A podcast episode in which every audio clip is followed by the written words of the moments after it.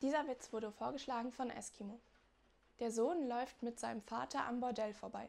Fragt der Sohn, Papa, was ist das? Das ist ein Freudenhaus, da kann man Freude kaufen. Am nächsten Tag geht der Sohn ins Freudenhaus, klingelt und die Puffmutti macht auf. Da sagt der Sohn, Hallo, ich habe acht Euro und möchte mir Freude kaufen. Da geht die Puffmutti in die Küche und schmiert acht Nutella-Brote. Als der Vater abends nach Hause kommt, liegt der Sohn völlig erschöpft auf dem Sofa. Da fragt der Vater, was los sei. Da sagt der Sohn, Papa, ich war heute im Freudenhaus. Fünf habe ich geschafft, die restlichen drei konnte ich nur noch lecken.